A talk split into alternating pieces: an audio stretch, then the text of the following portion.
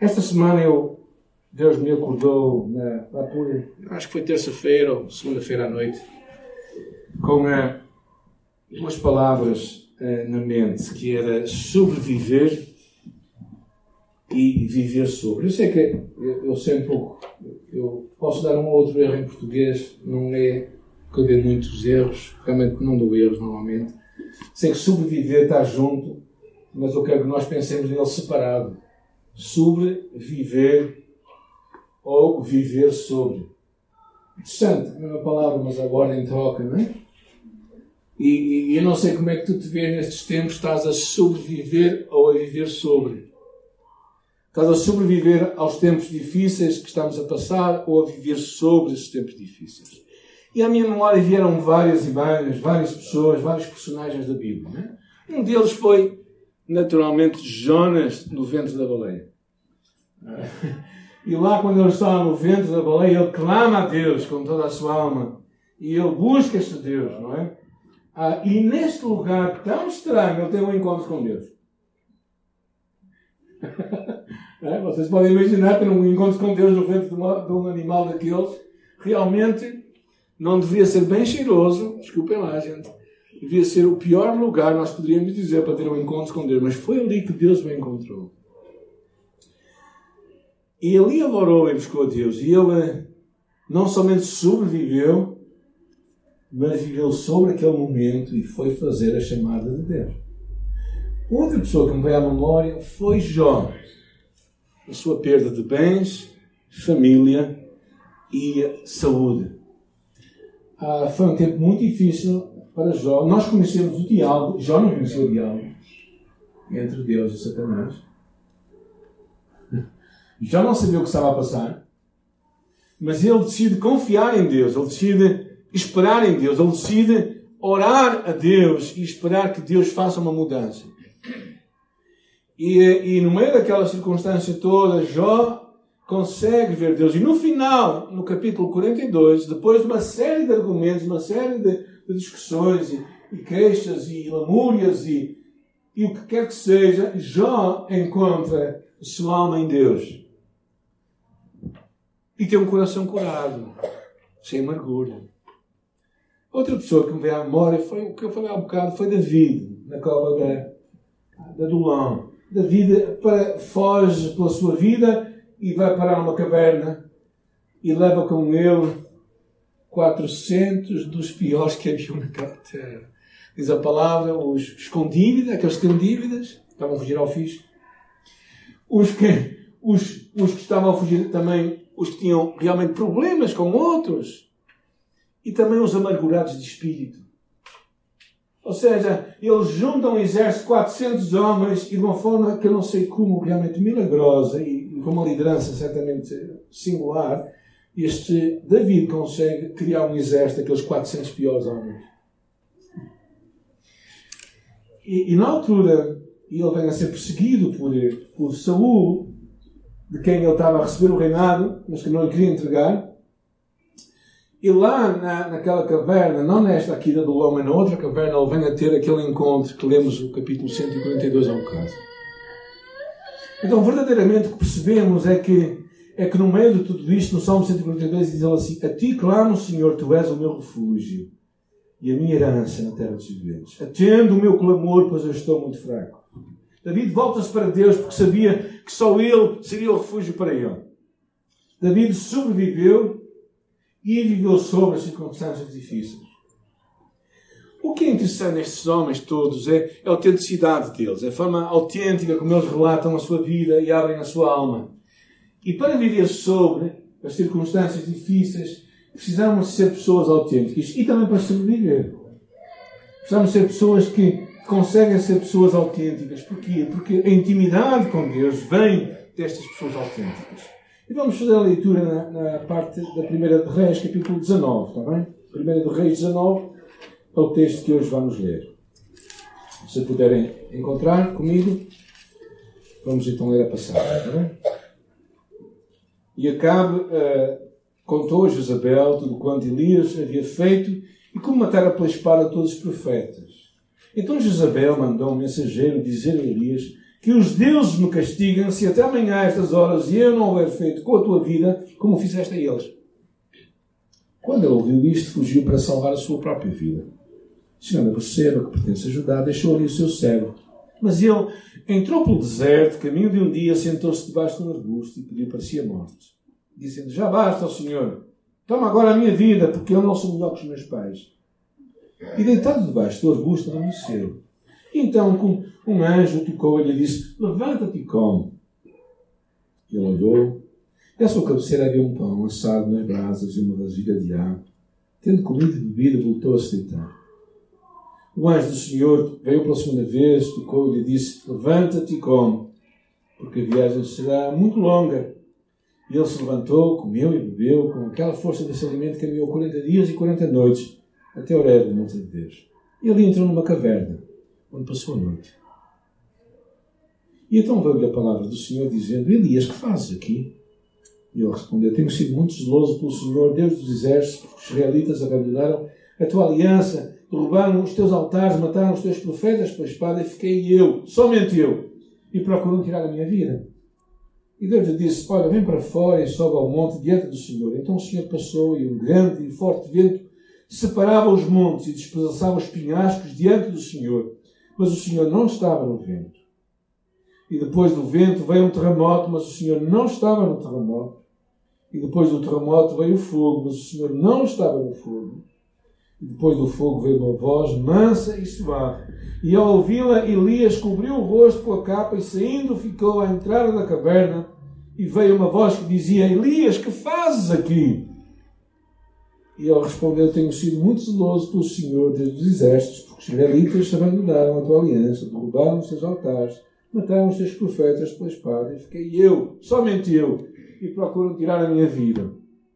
E o Senhor lhe disse: Vai, volta por onde vieste, para o deserto de Damasco. Quando chegares lá, ungirás Azael, rei sobre a Síria, e Jeú, filho de Nissi, ungirás rei sobre Israel, e Eliseu, filho de Safate de Bel Meolá ungirás para ser profeta em teu lugar. Que o Senhor aplique esta palavra pelo seu Espírito às nossas almas, à nossa nação.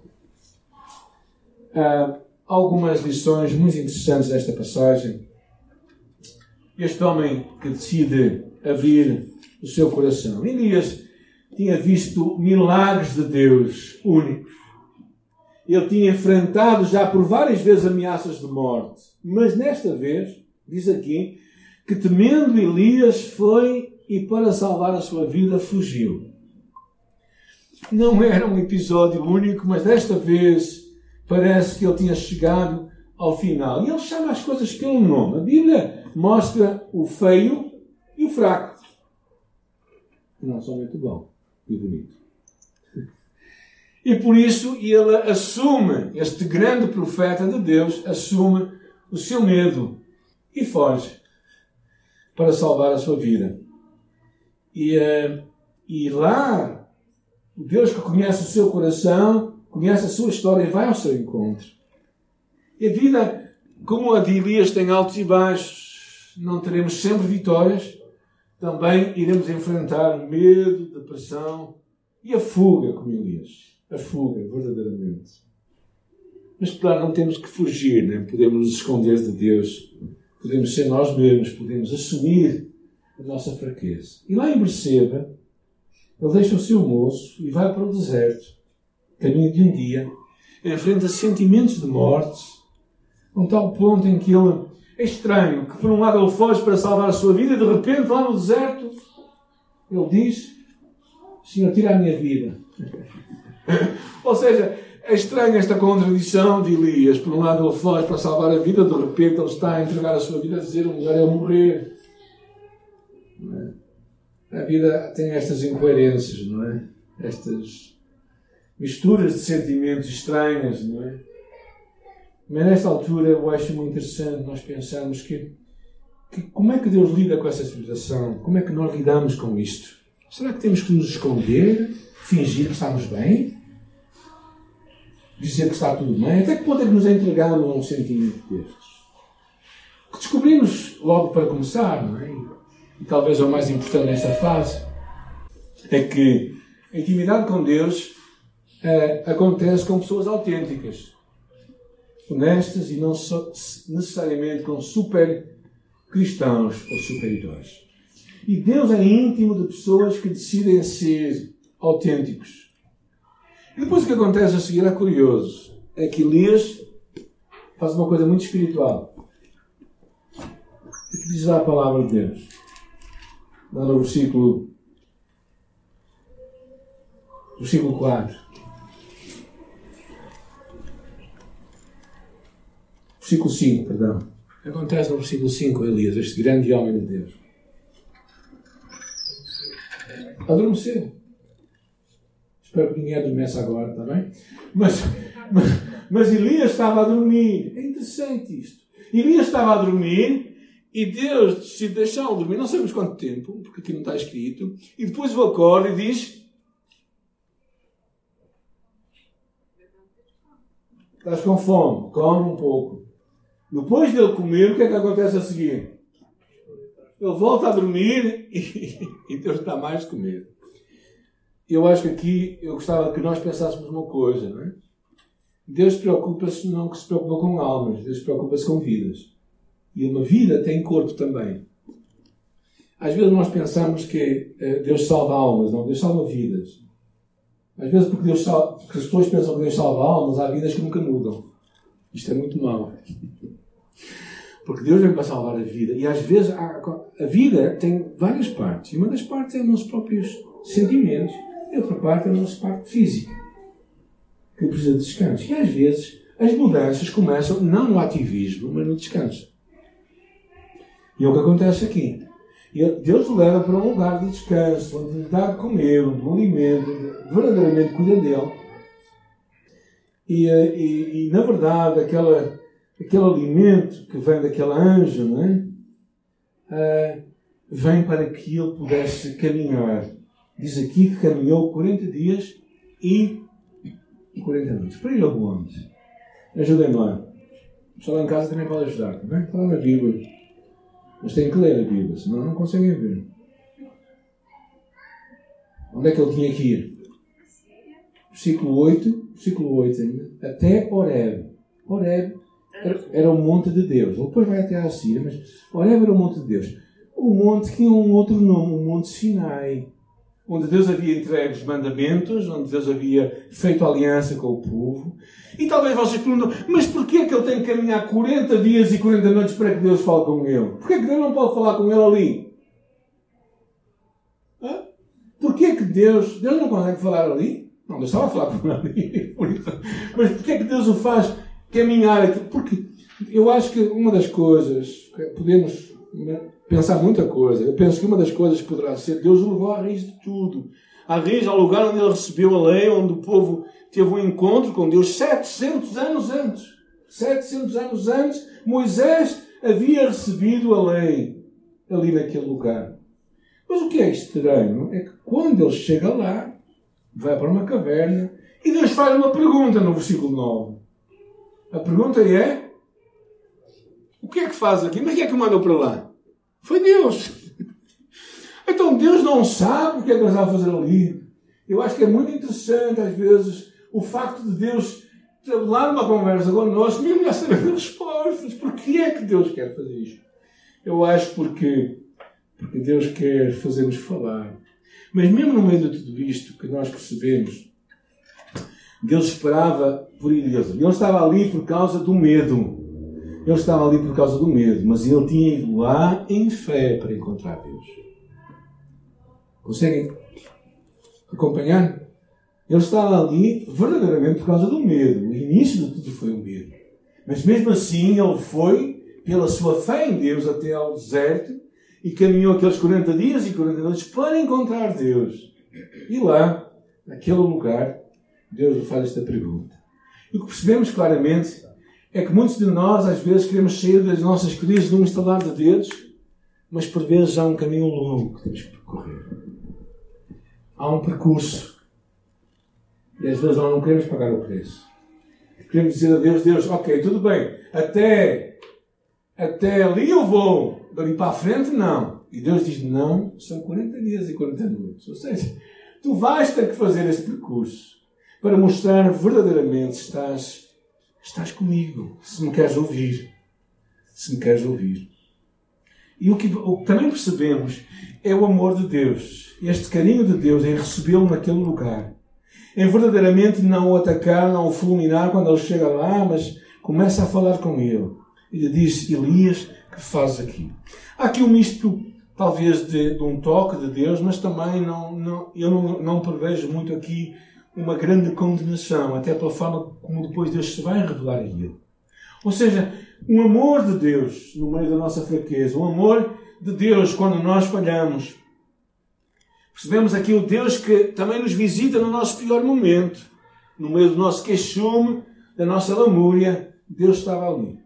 Porque quando Deus lhe pergunta o que é que faz aqui, ele começa a dar um relatório, versículo 10.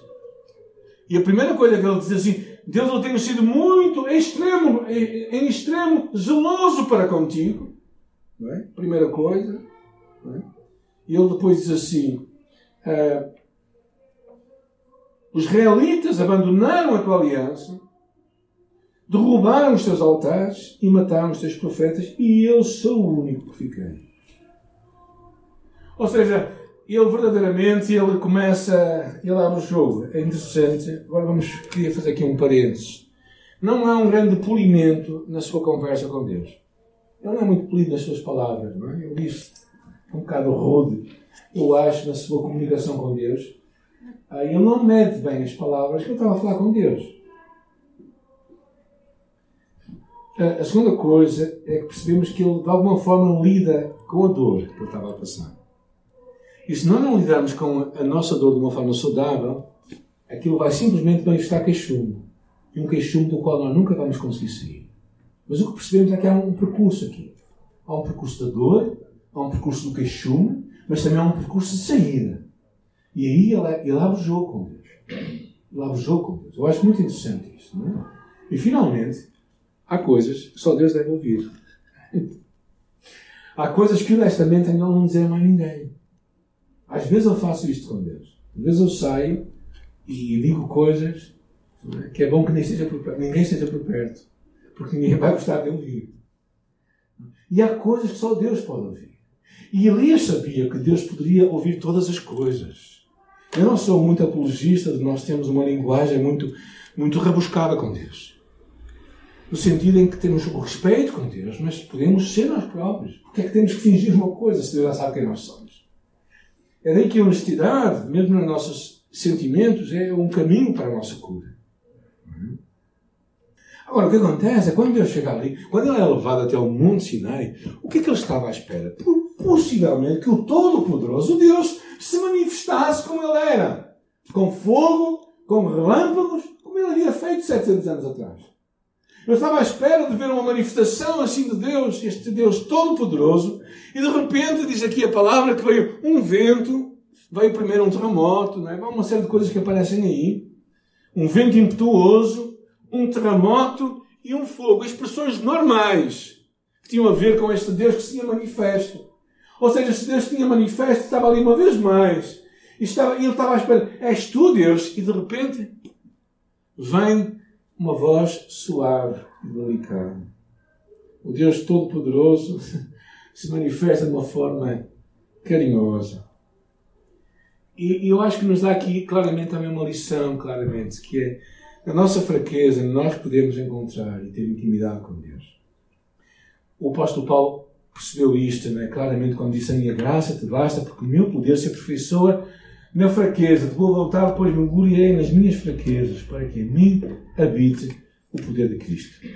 Elias conhece este Deus que, desculpem a expressão, quase que se esvazia de poder, o Todo-Poderoso. Não se esvazia porque ele continua sendo isso, mas o Deus que se decide revelar com uma voz mansa e delicada. Ele sente o amor e o acolhimento de Deus, porque uma das coisas que eu acho que precisamos de entender é que a vida cristã, a vida cristã se baseia na fraqueza e no amor e não no poder.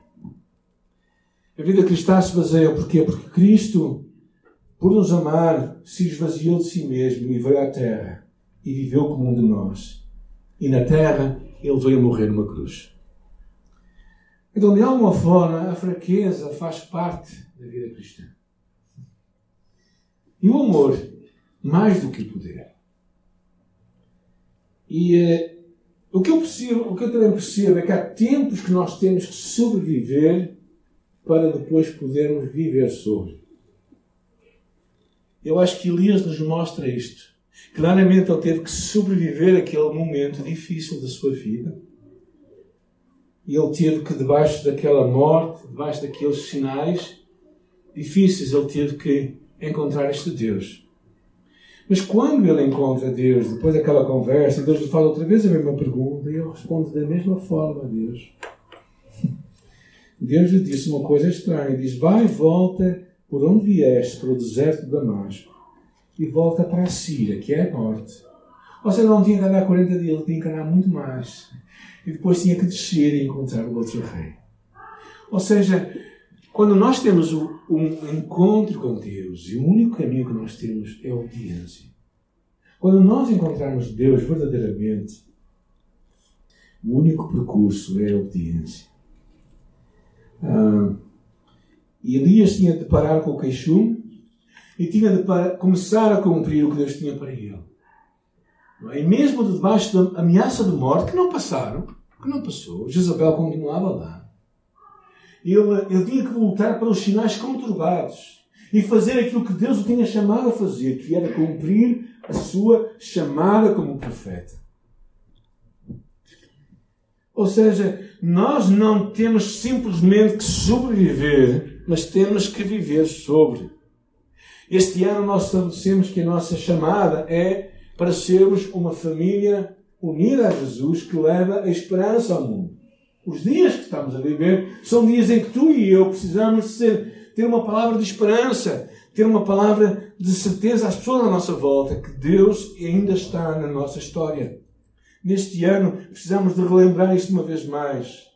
E precisamos, no meio das nossas circunstâncias difíceis, e mesmo quando elas são difíceis e complicadas, aprendermos a ouvir Deus. Deus sempre nos quer falar muito mais do que nós estamos dispostos a ouvir. É interessante que as pessoas que escrevem muito sobre espiritualidade têm o conceito que parece que Deus gosta de jogar ao esconde-esconde. O que significa isto? Deus não se mostra facilmente. Jeremias diz: Buscar-me-eis e me achareis quando me buscardes de todo o vosso coração. Já buscaste Deus de todo o teu coração? Será? A sério.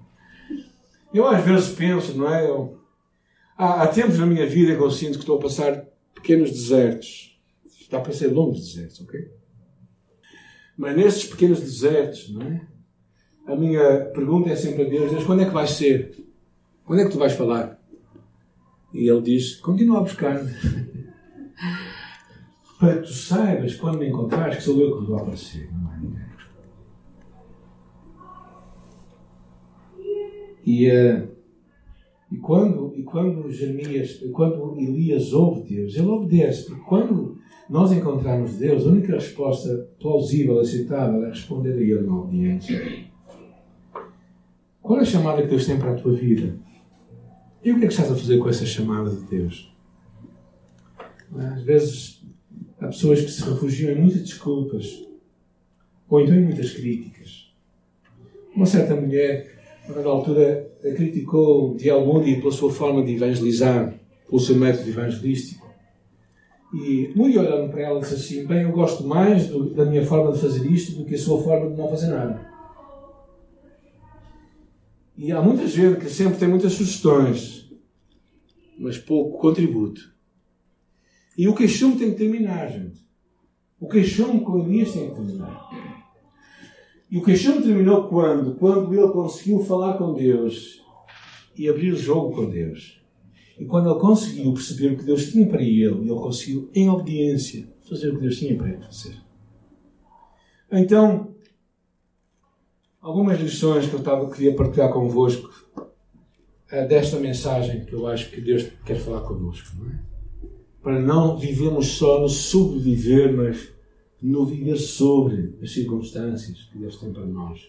Primeira coisa, sermos autênticos. Não termos medo de expressar os nossos sentimentos, medo, dúvidas, frustrações, desilusões, zanga ah, e muitas outras expressões que nós podemos ter dentro da nossa alma. E uh, às vezes, se calhar, nós precisamos de passar este primeiro caminho da autenticidade. Depois, sermos pessoas resilientes, perseverantes, que não desistem. As crises, dificuldades podem ser um pouco mais difíceis do que nós contamos, mas não vamos desistir. Os meus 30 e poucos anos de casado, parece que não foi ontem, mas antes de ontem casei, não é? Houve vários momentos, talvez uns três ou quatro momentos mais significativos, no qual foi uma coisa que passou na nossa mente, mas que nós não alimentamos, o desistirmos. É? A geração de hoje, a geração de ontem, precisa de ser resiliente, precisa de lutar, de perseverar naquilo que nós acreditamos, ser verdade e lutar por isso. E permanecermos firmes com Deus nessa chamada. Para quando sobrevivemos, depois vivemos sobre. Eu acho que há sempre este primeiro fase, que é a sobrevivência, para que um dia possamos viver sobre as nossas circunstâncias difíceis. Mas é importante nós sermos persistentes. Há pessoas que mudam constantemente de tudo mudam de cão, mudam de roupa e quase que mudam de família. E é importante nós sermos resilientes, permanecermos. Terceira coisa, recebemos o amor de Deus sempre, em particular quando falhamos.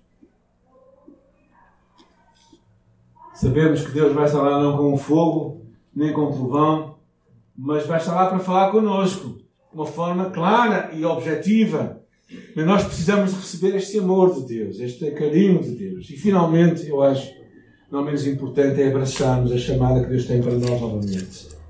Reavivamos o dom que há em nós. Diz o apóstolo Paulo a Timóteo: reaviva o dom de Deus que há em ti, que foi imposto sobre a imposição de mãos, e o que de mim recebeste, entrega a homens fiéis.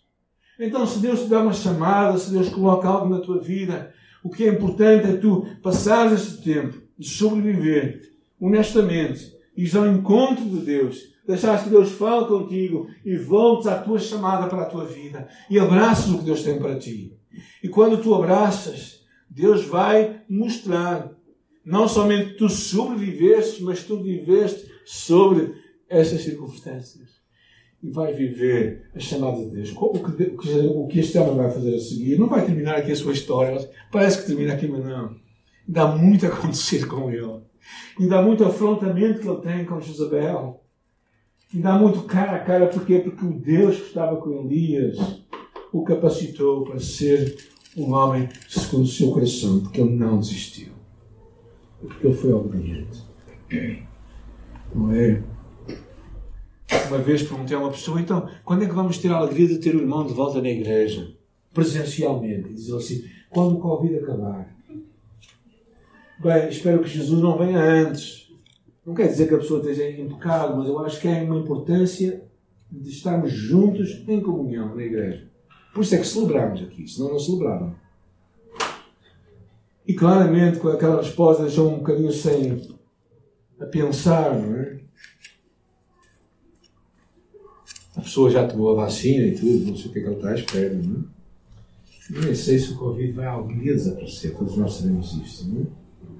Mas simplesmente vai ser que será uma coisa com a qual nós temos que conviver de uma forma diferente, naturalmente, não é? esperando com todas as cautelas e por isso nós, como igreja, também procuramos criar um ambiente que seja eh, seguro para nós estarmos aqui e também por isso agora também fizemos esta opção para ir para o ar livre e contamos que realmente a graça de Deus tem estado connosco. Sinceramente, a graça de Deus e é nisso que nós nos alegramos. Mas temos que abraçar a chamada de Deus para nós não podemos desistir, não podemos ficar no nosso queixume, não podemos ficar na nossa autenticidade simplesmente. Precisamos de ir de encontro a Deus, para que Deus nos mande de encontro à nossa chamada. e abraçarmos isso. Abraçarmos isso para nós.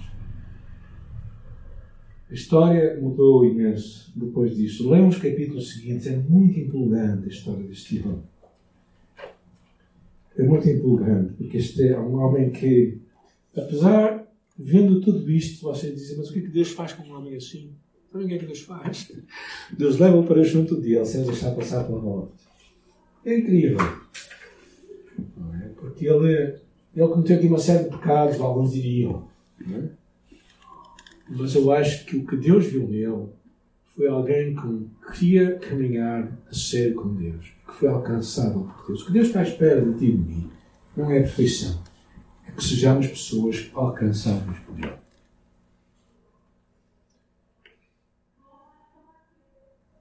Oremos. Nesta manhã, Senhor, queremos lembrar em particular também aqueles que estão doentes. Oramos pela tua mão de cura sobre a sua vida, Senhor. Oramos pela tua mão de misericórdia sobre eles. Oramos pela tua mão de poder. E pedimos que tu possas curá-los em nome de Jesus. Louvamos porque tu estás presente conosco neste lugar. E tu falaste ao nosso coração. Louvamos pela vida transparente deste homem.